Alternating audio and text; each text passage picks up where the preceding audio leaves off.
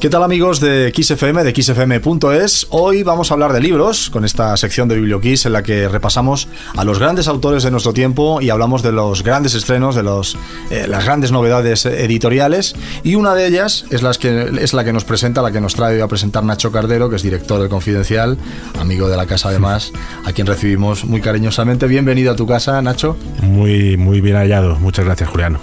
Bueno, digo que es un placer eh, hablar con, con gente, siempre lo digo, con con gente que escribe libros y, que además, eh, oye, que, trata eh, temas de actualidad y que nos, y que nos eh, un poco nos afectan a todos o que, podemos sentirnos identificados todos o la gran mayoría de los lectores. ¿no?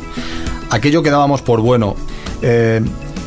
Espasa, que es la editorial, manda este resumen del libro y no sabe muy bien cómo clasificarlo, porque no es una novela, por supuesto, no es un ensayo político, tampoco es una biografía, pero sí, o sea, tiene un poco una mezcla de todo. Cuéntanos un poco eh, qué se va a encontrar el, lector de aquello que dábamos por bueno. Bueno, antes de nada, Julián, oye, que estoy encantado de estar aquí. Como bien decías, hemos compartido pues muchas mesas como esta, pero en, un lugar muy parecido, ¿no? Y ahora soy yo el entrevistado, el cazador calzado, y el que está el que está charlando aquí contigo, tú eres el que está charlando conmigo y hablando de este libro.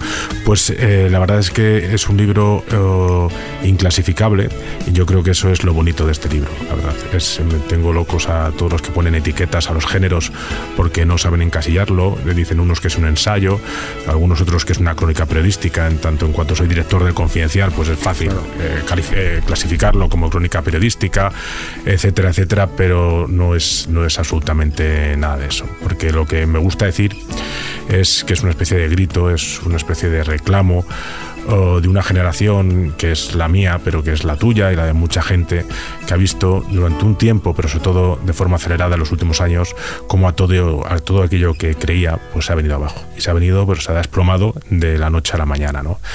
Y entonces eh, esa sensación de comezón, de, boxeador noqueado que no sabe lo que ha pasado, pero algo ha pasado porque se siente con cierta angustia, la era de incertidumbre que hablan muchos, pues yo lo que he intentado eh, hacer, Julián, es que cuando cuando tú leas el libro, vayas pasando capítulos por capítulos, te vayas sumergiendo en esa atmósfera. lo que quiero es que es una especie de espejo que tú, eh, según eh, todo lo que ha ocurrido en los últimos años, digas, oye, pues lo que le ha pasado a Nacho Cardero es lo que me ha pasado a mí. Y esto que yo sentía y no sabía eh, definirlo, es lo mismo que le ha pasado a él. Entonces es, una especie de radiografía de una época y yo lo que intento transmitir en todo momento es la atmósfera, que se vaya sumergiendo, envolviendo esa atmósfera del libro en la propia persona y que cuando termine el libro eh, se sienta un poco como, una palmada en la espalda diciendo, oye, no soy el único, esto que siento yo y que no sé bien definirlo, le pasa a mucha otra gente y sobre todo, que es un, libro complicado, duro al principio, no vamos a negarlo, Julián, pero es optimista al final, pues también decirle al lector que igual que hemos pasado tiempos duros, siempre cualquier tiempo pasado fue mejor, no es así, vienen tiempos muy buenos, pero hay que luchar por ellos. Está claro. Vamos a hablar del origen del libro, ¿no? Porque eh, tú cuentas en, varias entrevistas que hemos eh, podido leer por ahí eh, que esto o estos textos inicialmente no tenían vocación, ¿no? De ser o de terminar en este formato libro, eran notas que tú ibas tomando, ¿no? ¿Cómo, cómo, cómo ha sido ese proceso? ya nos lo has explicado un poco al principio, indicando, pues oye, todo lo que hemos vivido de cuatro años para acá, podemos decir, pero ¿cómo ha sido ese proceso de creación del libro sin tener esa intención en un principio? Pues eh, mira, efectivamente, yo eh, a partir de, un, principios de 2020 empecé a tomar eh, notas que sin, deslavazadas, sin ningún objetivo, no eran, no eran notas finalistas, sino simplemente para mí en el móvil, como muchas otras personas hacen. y según fueron pasando los meses y los años y esa especie de desasosiego perduraba en mí, pues eh, se me planteé la posibilidad de escribirlo. No era una posibilidad real porque yo, ah, por mi, mi, faceta de director del Confidencial, ni tengo fuerzas ni ganas. O sea, Bastante tienes con lo que tienes, ¿no? Julián, una de las primeras, no una de las primeras, sino creo que la primera reseña que escribieron sobre el libro es eh, Nacho Cardero es director de Confidencial. Dice, no debe ser tan difícil ser director de Confidencial cuando te da tiempo a escribir un libro. A mi amigo Alberto Olmos, ¿no? Eh, pues no tenía intención de escribirlo porque no tenía, básicamente, eh, no tenía tiempo. Pero lo vi, me di cuenta que a lo mejor necesitaba expulsarlo, vomitarlo, ¿no? Es una especie de catarsis. Y después también me dio la idea o el impulso final una pequeña conversación que tuve con Prudencio Irazábal, el pintor vasco, donde él también durante el confinamiento había hecho, había eh, realizado unas pinturas sin ánimo de exponerlas y después cuando con el paso del tiempo las expuso porque creo que era bueno para él y era bueno para el público y en esas pinturas eh, lo que hacía era penetrar más allá de la superficie, contarnos ir más allá de lo evidente y contarnos lo que escondía esa propia pintura. Y yo pensé que todo aquello que, había, aquellas notas que había tomado durante el confinamiento y tiempo después, debían ser, debían ser publicadas y no quedarme en la superficie, sino profundizar en lo que nos había pasado. En estos primeros capítulos pues vamos viendo lo que tú dices, ¿no? Se va generando esa atmósfera, una atmósfera eh, que habla de, pues básicamente durante todo el libro, ¿no? Se habla de una crisis eh, casi sistémica, una crisis permanente, crisis económica, después vino la pandemia, luego las guerras, en fin. Estamos viviendo una serie de tiempos que, bueno, que no son los más eh, positivos, ni, ni mucho menos los más tranquilos, desde luego no lo son para un director de periódico como tú, ¿no? Eh, pero claro, centrándonos en, este, en, el, tema del periodismo, del ejercicio, la profesión periodística desde tu posición, eh, indicas, ¿no? Oye, mm, es difícil acercarse a la verdad, pero hay que acercarse y dudar hasta de lo evidente, ¿no? Eh, dices literalmente. ¿cómo, ¿Cómo es esto en tu día a día en la redacción? ¿Cómo, cómo os acercáis a la actualidad? Eh, y le quitáis todas las, eh, todas las capas a la cebolla, ¿no? que es complicado. Efectivamente, este es un libro también muy periodístico, eh, pero de eh, en un momento en que yo digo que el periodismo ha sido un oficio no muy respetado nunca. Nunca, sí, sí. Eternamente en crisis, ¿verdad? Pero yo, creo que estamos viendo nuestro peor momento, ¿no? Por la falta de, muchas veces, falta de, de credibilidad, sobre todo falta de respeto, ¿no? Eh, que nos sitúa muchas veces, yo lo digo, en el ranking de los peores valorados junto con los políticos y los abogados, ¿no? digo, que, habrán hecho los políticos y los abogados para ponernos en nuestro mismo, en nuestro mismo puesto, ¿no? Y igual que, somos muy poco valorados, yo los, los siempre los, los, ensalzo, porque creo que la labor del periodista es fundamental para la propia salud democrática ah, de un país, porque, como decía Camí, eh, un país es lo que es su prensa, y creo que son necesarios porque, eh, respondiendo a tu pregunta, los periodistas el objetivo último es eh, contar los que otros no quieren que contemos. Y ese es el lo más importante de, la labor periodística. Y a tu pregunta, ¿cómo se, enfrentan nuestros periodistas? Pues cada vez lo tienen más complicado, porque cada vez es más difícil ejercer el periodismo en un mundo donde triunfan las redes sociales, donde triunfa la inteligencia artificial, donde triunfa el ruido y donde la señal eh, se aparta, pues cada vez es más difícil discernir eh, eh, la verdad y la mentira. Pero igual te digo, que, te digo que cada vez es más difícil, complejo hacer el periodismo, creo que precisamente por esto por el tema de las redes sociales, la inteligencia artificial o la facilidad que hay para manipular la verdad, el trabajo de los periodistas cada vez es más necesario. Y entonces, además de eh, lo que tiene que hacer un periodista, que son mm, responder a las tradicionales 5 W y sobre todo salir a la calle y prestar atención a lo que ve, la capacidad de observación, también en este mundo casi distópico, eh, yo siempre digo que les tenemos que la tecnología, además de crear la inteligencia artificial o de crear eh, em, pues, palancas que lógicamente va a ser muy buenas para el desarrollo de la humanidad y para el desarrollo del periodismo, nos tiene que crear también, nos tiene que ayudar la tecnología a distinguir eh, eh, la verdad de lo que no lo es. ¿vale? Nosotros hemos lanzado, lanzamos esta misma semana, un máster del Confidencial junto con la Universidad Rey Juan Carlos y los alumnos, la principal obsesión de los alumnos eran que les diésemos las herramientas tecnológicas y de conocimiento para en esta selva, que es eh, selva mediática, poder distinguir lo que es verdad lo que es mentira, porque Julián no es nada sencillo. No, no, no es fácil. Nosotros estamos, como sabes, en el grupo tenemos canales de televisión y diversos medios y a través, por ejemplo, de UTECA estamos dentro de una iniciativa en la que nosotros intentamos concienciar al, consumidor final, al, receptor de los mensajes, eh, para que, oye, que, sepa distinguir lo que, lo que es una fuente fiable y, lo que no. Pero ¿qué crees que estamos haciendo mal desde los medios? Porque claro, algo tendremos que estar haciendo mal cuando la gente va a informarse a Facebook, ¿no? O sea, ¿dónde está la clave? ¿Qué, qué tendríamos que hacer o qué paso no estamos dando o no estamos sabiendo dar, ¿no? Bueno, el Digo Facebook, digo Twitter, en fin. Eh. Al final, Facebook siempre va a estar ahí, Twitter siempre va a estar ahí, Instagram siempre va a estar ahí, las redes sociales van a estar ahí como, como método de información o de entretenimiento. Seguramente ahora también Google juegue, a, dar información. Eh, pero dices, ¿qué, ¿qué, hemos hecho mal los medios? Bueno. Eh, los medios tenemos un problema, ¿vale? Siempre hemos tenido algunos más, otros menos, que en la mayoría de medios no son rentables y que tienen un plan de negocios complicado, ¿vale?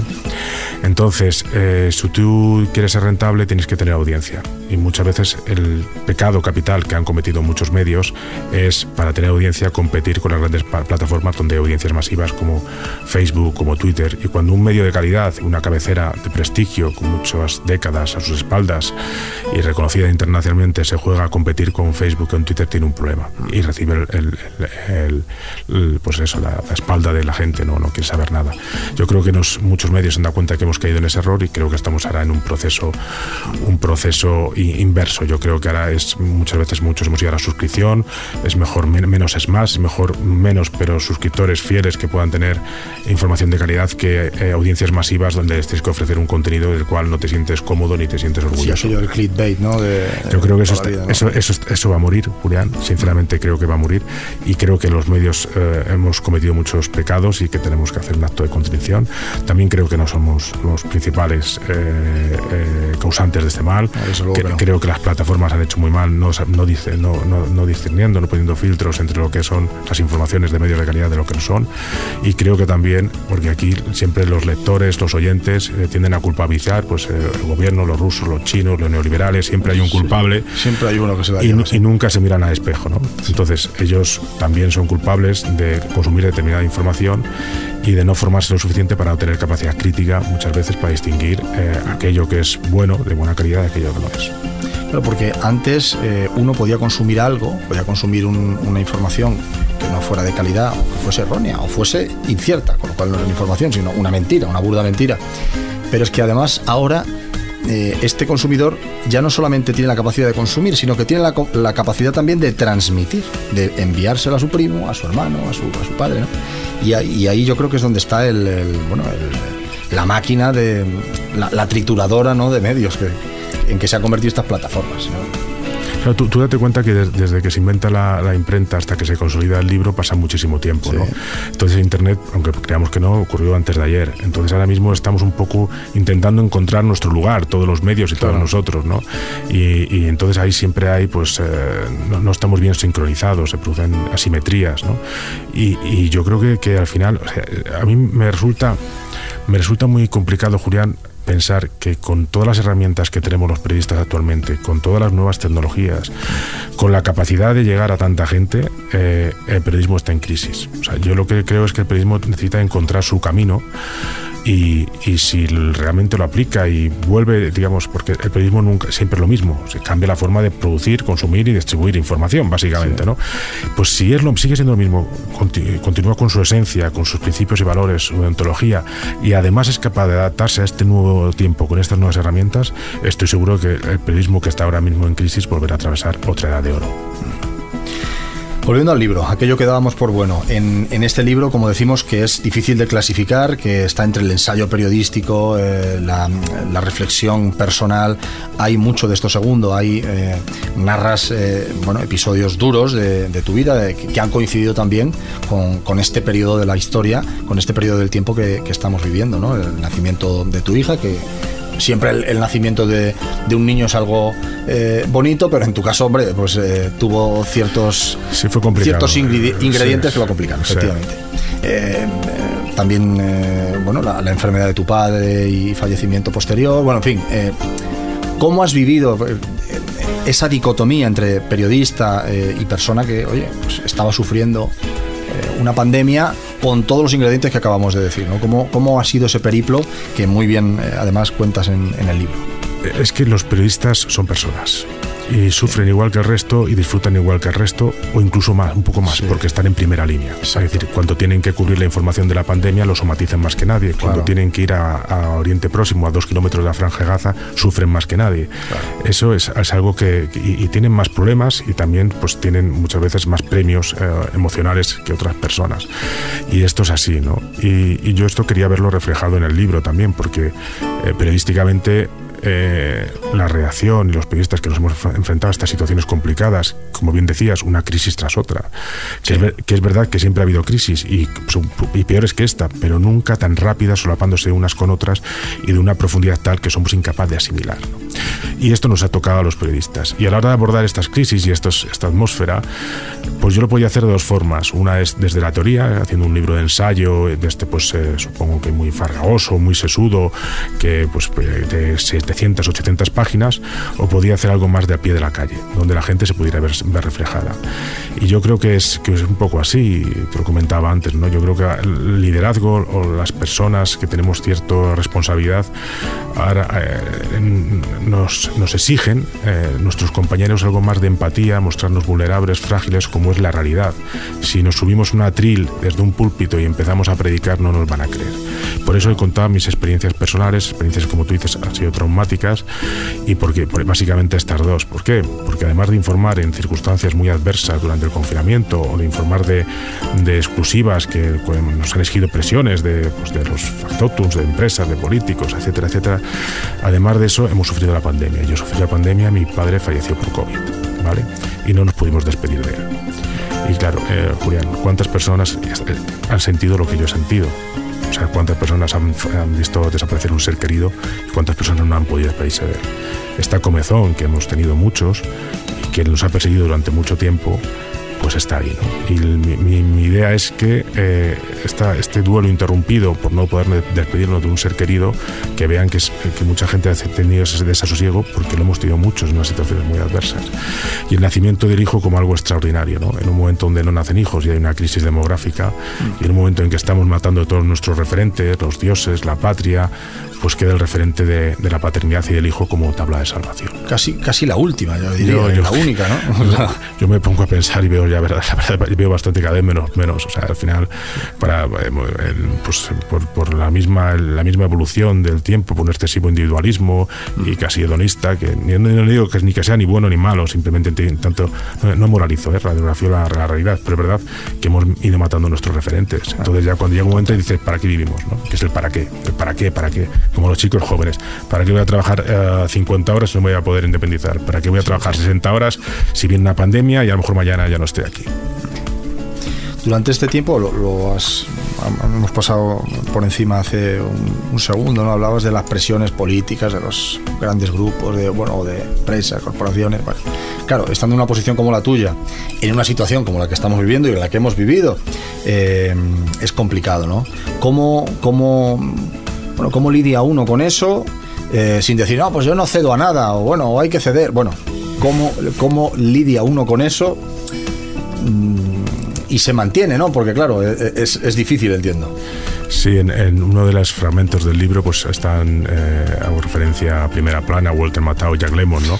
Walter Matthau es el director pues sin principios, totalmente que, mataría por una exclusiva, sí, sí, de nada, fuera. Jack Lemmon es un poco más el idealista, ¿no? Y me preguntan, en tu cargo como director del periódico, que eres Walter Matthau o Jack Lemmon, ¿no?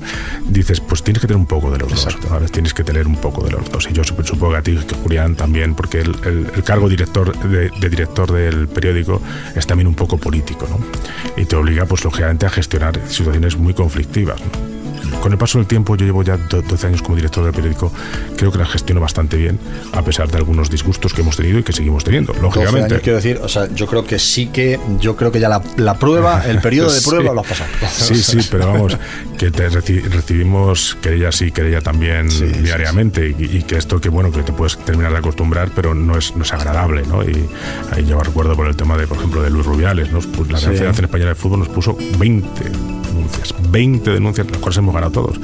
Pero claro, 20 denuncias es complicado y, además tener que, con los abogados, etcétera, etcétera. Bueno, en, ese, en, ese, en ese espacio tienes que jugar y lógicamente pues entre Walter Matthau y Jack Lemmon pues tienes, tienes que ser un híbrido. Pero, pero fíjate... Doctor Jekyll y Mr. Hyde, ¿no? Esas dos caras. Pero, también en estos 12 años, en esta eh, evolución de, de, mi faceta como director, eh, um, eh, yo al principio cuando me nombraron director con 36 años, relativamente joven para un director, creo que joven, Pues, pues, era un poco bisoño y siempre me amedrentaban las llamadas que recibía a primera hora de la mañana quejándose de informaciones y la verdad pues yo tenía miedo de que hubiéramos fallado, eh, que hubiéramos publicado una información veraz y la verdad es que me molestaban bastante y tenía miedo de esas llamadas y me amedrentaban. Con con el paso del tiempo me di cuenta que si tenía un equipo de profesionales que era bueno, como lo tenemos en el Confidencial, que hace periodismo de investigación duro pero solvente, no tenía de qué amedrentarme, no tenía por qué arrugarme, al revés. Entonces me di cuenta que esas llamadas significaban que estamos haciendo muy bien el trabajo. Y cuantas más llamadas recibía por la mañana, más sabía que teníamos una buena edición, un buen periódico. Ahora, en este 2023, eh, no me preocupan recibir esas llamadas. Lo que me preocupa es no recibirlas. Claro.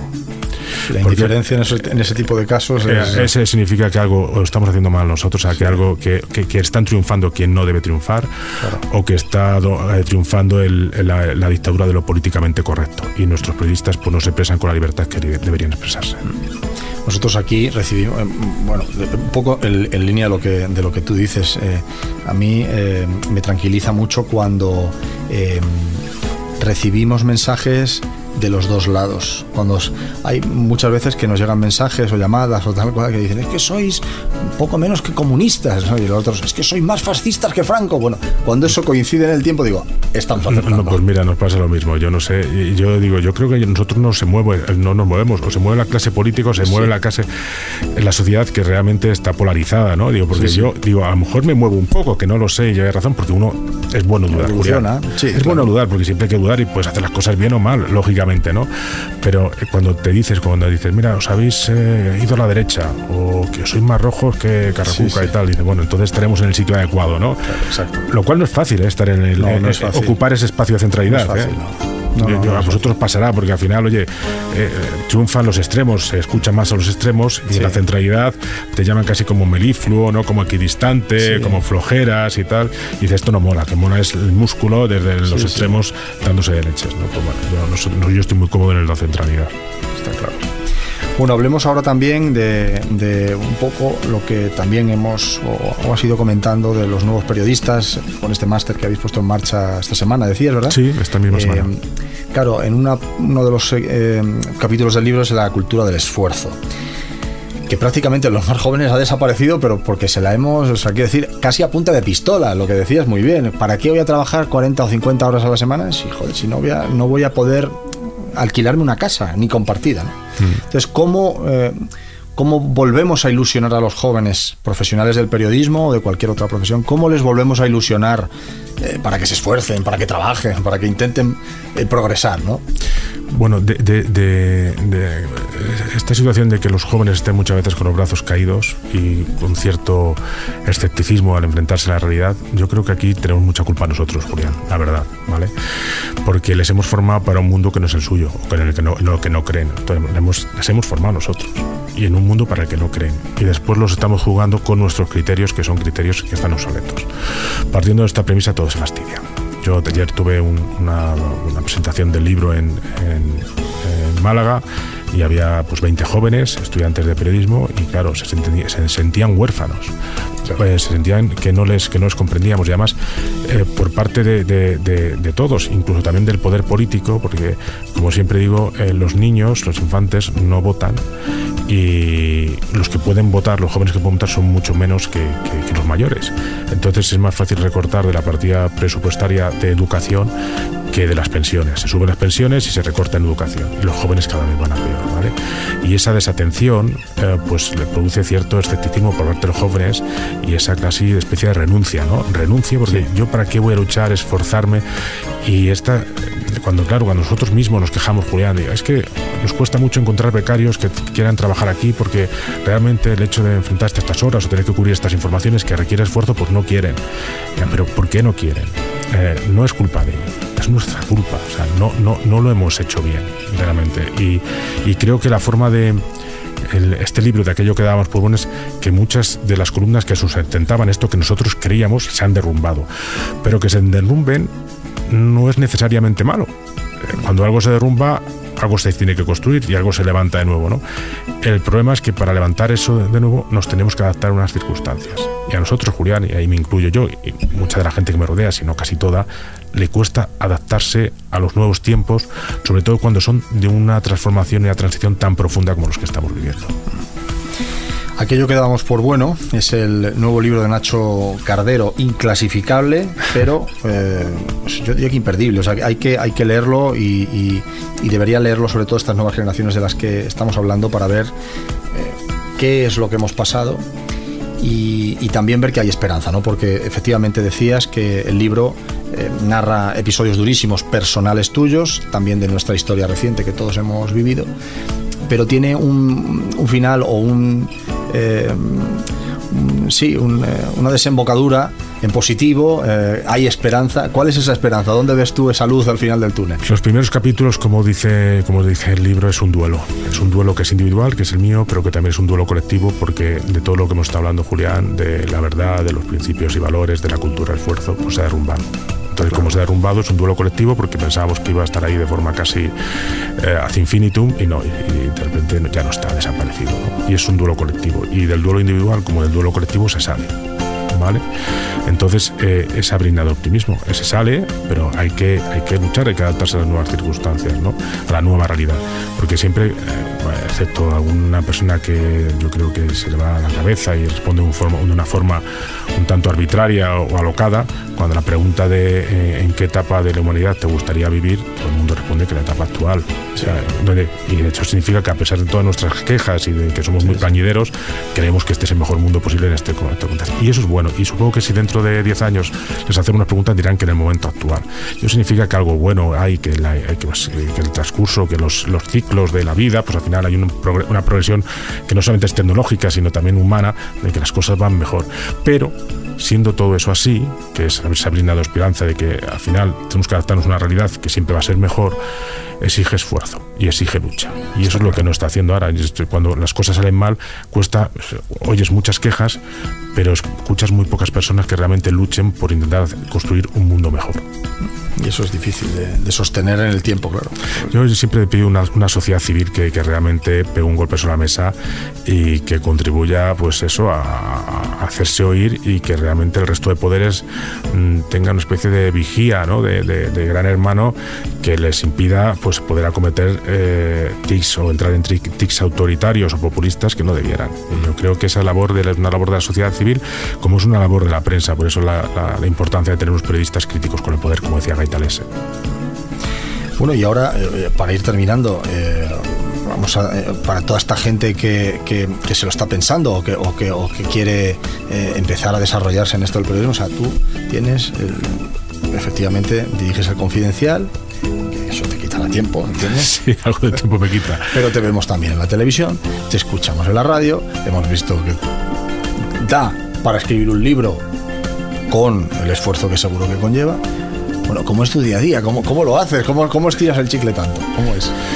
Bueno, haciendo algo que no se debe hacer, pero que es, eh, curiosamente, el, tener dos niños pequeños eh, tiene sus cosas malas y sus cosas buenas.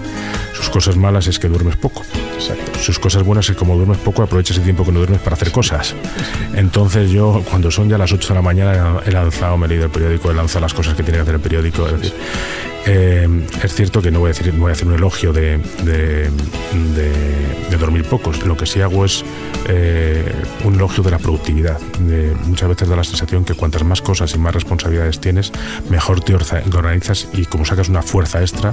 Yo te digo que para mí la paternidad me ha dado una fuerza, una energía extra y muchos otros padres que me estén escuchando no entenderán que yo no desconocía que estuviera en mí.